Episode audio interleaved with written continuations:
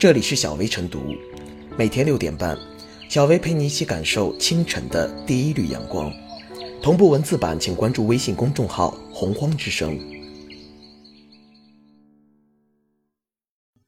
本期导言：据报道，共享单车、共享充电宝、共享雨伞等都在悄悄涨价，有的涨幅甚至超过百分之一百，这引起了一些消费者质疑：骑共享单车不如坐公交便宜。多用几次共享充电宝，都够买一个新的了。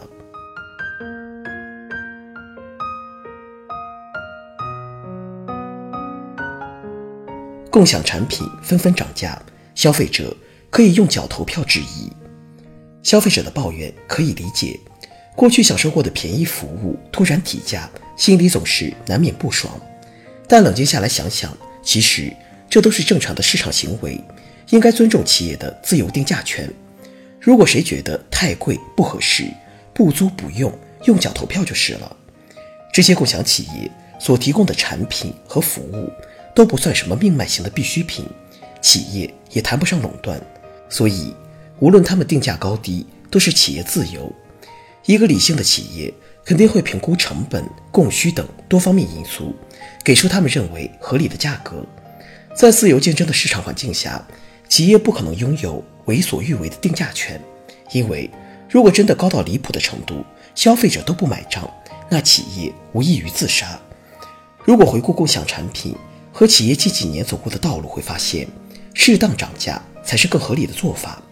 过去共享单车很便宜，有些企业大搞价格战，只顾烧钱而不考虑盈利，用户经常可以近乎免费使用。看起来好像共享企业造福社会，结果有目共睹。一个企业不考虑盈利，而盲目炒概念、大扩张，最后制造了满街的垃圾车，还卷走了万千消费者的押金。如果这些企业当初就多考虑成本和盈利，给出更合理的价格，找到供求的平衡之后稳步推进，那共享单车就不会变成后来的行业笑话。共享单车过去的大优惠。本来就是资本补贴之后的畸形价格，以过去的畸形价格为标准来衡量现在的涨价，当然会觉得贵。但如果维持那种低价，企业恐怕只能靠坑蒙拐骗、东挪西凑，最后免不了人人唾弃。当然，企业涨价是自由，消费者抱怨涨价也是自由。市场交易本来就是供需之间的博弈，消费者对自己觉得不合理的涨价最好抵制。就是用脚投票，而不是扣各种莫须有的帽子。比如，最近有人质疑共享产品不通知就涨价是否违规。我们去购买任何产品，都会先查问咨询价格。如果店家事先不告知或者欺骗，那无疑应被问责。但事先不看价格，使用之后觉得贵，说商家没有提前告知涨价，就有点苛求。作为企业，怎么才叫提前通知呢？在共享充电宝租借柜台张贴标语，还是在相关 APP 里弹窗？即便做了所有这些本来不必要的通知，还会有人说没看到、不知道。而给企业强加这些不必要的业务，就是增加企业运营成本。共享产品终究还是商品，并不是公共服务，原本就不是适用每个人的。企业提高价格，还能找到目标消费者，且能很好的存活下去，就是好企业。至少比那些不负责任、滥发低价福利，最终却坑害消费者的企业靠谱多了。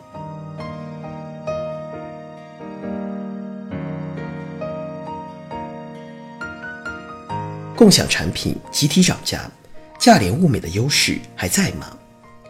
共享产品涨价既有合理性，也有维系持续发展的考量。对共享单车涨价而言，很多用户心里是不情愿的。共享单车之所以被市场迅速接受，主要原因就是方便和便宜。可当共享单车不如坐公交成为消费者的一种利益共识时，打通出行最后一公里的成本就会大幅度上升。人们使用共享单车的频率会不会下降？其价廉物美的优势会不会在此次涨价之后失去呢？共享产品集体大涨价，预示着共享经济发展正在经历由依赖于烧钱方式，依赖于资本支持，向越来越强调服务和体验，越来越关注维护和管理的方式转变。这些转变的发生，都在不断完善共享经济的服务功能，使之在比拼服务而非比拼价格中求生存与发展。而共享经济从市场竞争中走出价格战的初级阶段，寻找到一个良性发展的轨道，在提高共享经济服务的同时，对服务价格做出调整，是市场赋予企业的权利。至于消费者是否接受，完全取决于共享企业的服务能不能满足消费者的需求。共享产品集体大涨价，实际是企业与消费者之间的一种博弈的互动。集体涨价后，要是共享经济无论在服务内容上还是在服务质量上没有增加亮点，没有让消费者满意，再怎么涨价都得不到市场认可，消费者自然不会掏腰包为共享经济可持续发展买单。提供令消费者满意的服务是共享经济可持续发展的生命线，这就要求提供共享产品的企业和平台要在满足消费者体验上做文章。通过整合资源、科学调度，让用户更方便的骑车、用车，减少开锁后骑不了、扫二维码没反应等情况的发生。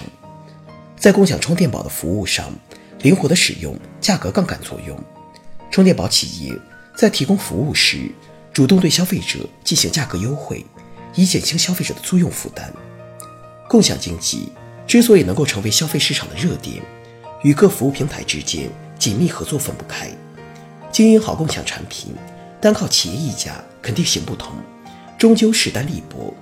更何况，以共享单车为例，仅停放一项就涉及公共管理，涉及到加强和政府部门的沟通协调的问题。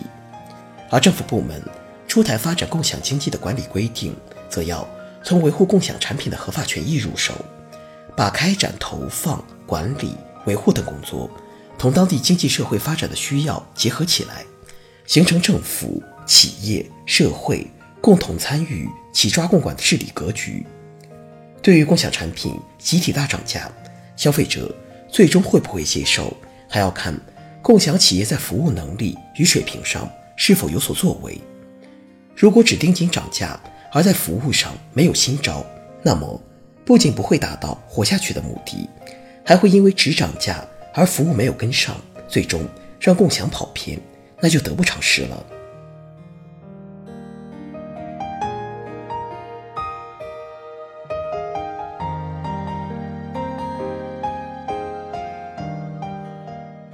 最后是小微复言，共享产品集体大涨价，意味着用户需要花费更多的租金来使用这些共享产品，直接提高了用户的使用成本。